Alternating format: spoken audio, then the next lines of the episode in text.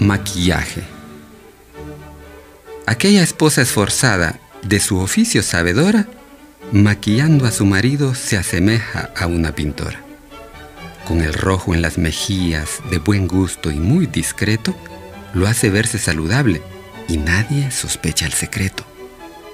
Viéndola aquella amiga, la aparta de su marido y tratando de no ofenderla, le susurra en el oído.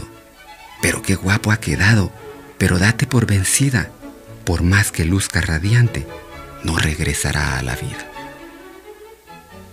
Hace algunos años no se hacía así, pero todo cambia tan rápido. La intención es que los deudos guarden una imagen agradable de aquella persona que amaron tanto y que ahora están despidiendo. Miren, dice la gente, parece que estuviera sonriendo. Sí, es la expresión que le dibuja la persona encargada de maquillar a los muertos pero se ven tan naturales, pero están muertos. Si se pone la mano sobre una de sus manos o una de sus mejillas, se sentirá el frío cadáver. Están muertos. Por más que parezca que están dormidos, están muertos. Estoy hablando desde el punto de vista físico. Así como un muerto maquillado parece natural y saludable, exactamente así existen muchos matrimonios. Se ven tan naturales en las fiestas, en la calle, en la iglesia, pero están muertos, solo están bien maquillados.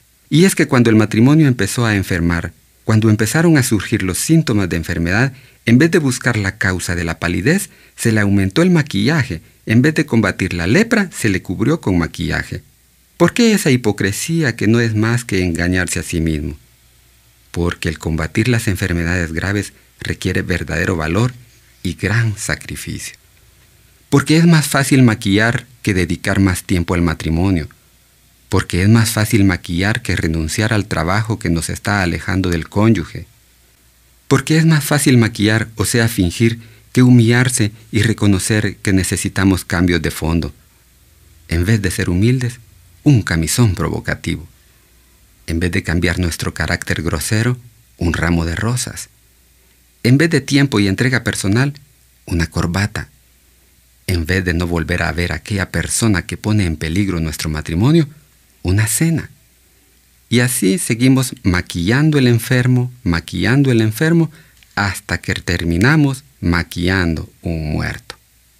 A partir de hoy, no me engañaré más. Buscaré hacer lo que se tiene que hacer. Es más difícil y sacrificado buscar ser saludable que maquillarse, pero los muertos, a los pocos días, apestan.